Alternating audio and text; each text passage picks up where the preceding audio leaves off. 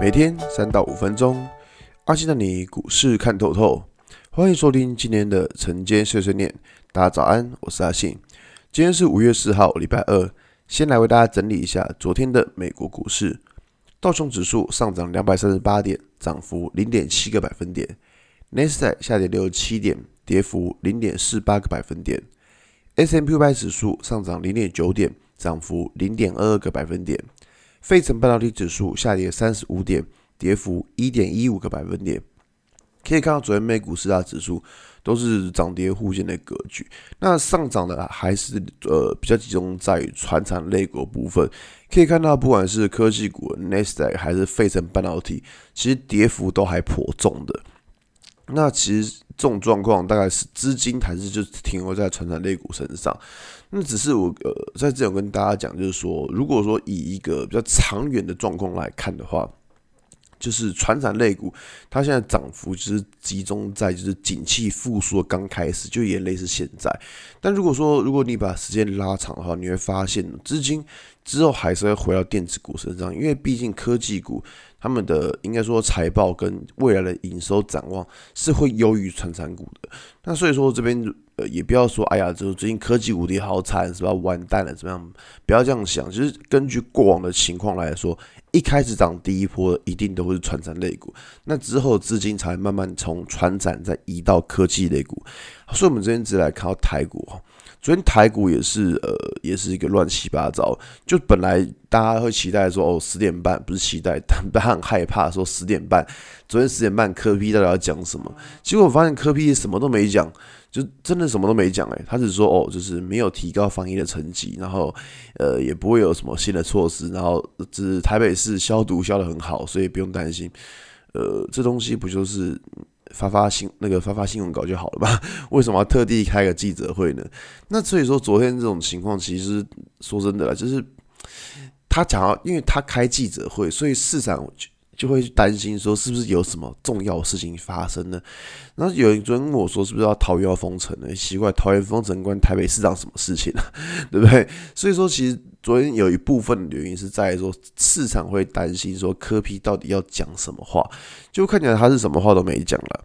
那不过呢，昨天既然杀都杀了，那当然其实也不能多说什么，只是说昨天杀了大概就是就像前几天跟大家讲的嘛，就第一个就是没有明显的族群性，我觉得这个是比较伤的。就是在我们每一呃不管是什么每一波的看盘都会去找说这一波有没有什么比较明显的族群。那昨天的族群在谁？航运，但我觉得航运这个族群它已经不能算是族群了。为什么？因为第一个它的位阶实在太高了，第二个就是说它的呃四月营收可能有有可能会呈现衰退，所以说这个族群这样拉起来，它到底是好还是坏，其实就已经有点不得而知了。那我们昨天可以看到，就是说在科技股，应该说电子股这部分，就是完完全全就是一个什么重灾区，然后尸横遍野、血流满地这样子，对吧？昨天就只要是科技股，基本上都死一片。那昨天船产类股其实也好不到哪里去了，唯一比较好的还是在于航运类股身上。那我这样讲，就是说电电子股死一片，就变成说整个盘面的资金就是还是出不来，还是维持在船产。像这种状况。呃，整个盘面的气氛就很难变得，就很难转强，因为资金要回到电子股，整个应该说整个资金活水会比较流通一点。所以说，在船产这种状况的话，变成说它只是一个稳盘的角色，它不是一个要进攻。那不过昨天还蛮有趣的地方是在于说，其实可以看到高价股，高价股这部分其实昨天的表现还算不错，可以看到昨天矽力 KY 六十一五矽力 KY。它变成股王了，它赢过大力光了。其实，在之前就跟大家讲过，说大力光早晚不会是股王，对，它早晚会被取代。那最近可以看到，像这些高价股，其实某种程度上来说，资金可以看到昨天外资在买超的部分，外资还是在买超这些高价股。所以我觉得，你说外资这边真的撤了吗？其实看起来倒是还没有啦，只是说他们在呈现就是这种呃资金转换情况而已。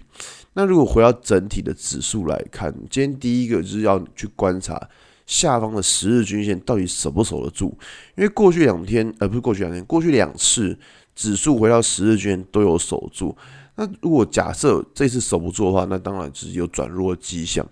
那有人会问到说，这边到底是要走入空头了吗？目前看是真的还没有，因为我们可以看到前波低点大概是一万七的位置，所以说这个一万七会变成是一个很重要的关卡。就如果说我们发现，哎我，这波怎么连一万七都破了，那就表示说这一波上涨的行情已经变成低点越来越低了。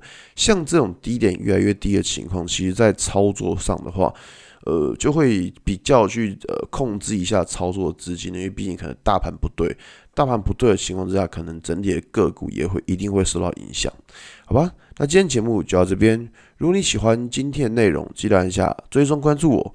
如果想知道更多更详尽的分析，在我的专案给通勤族的标股报告书里面有更多股送茶分享给大家哦。阿信晨间碎碎念，我们明天见，拜拜。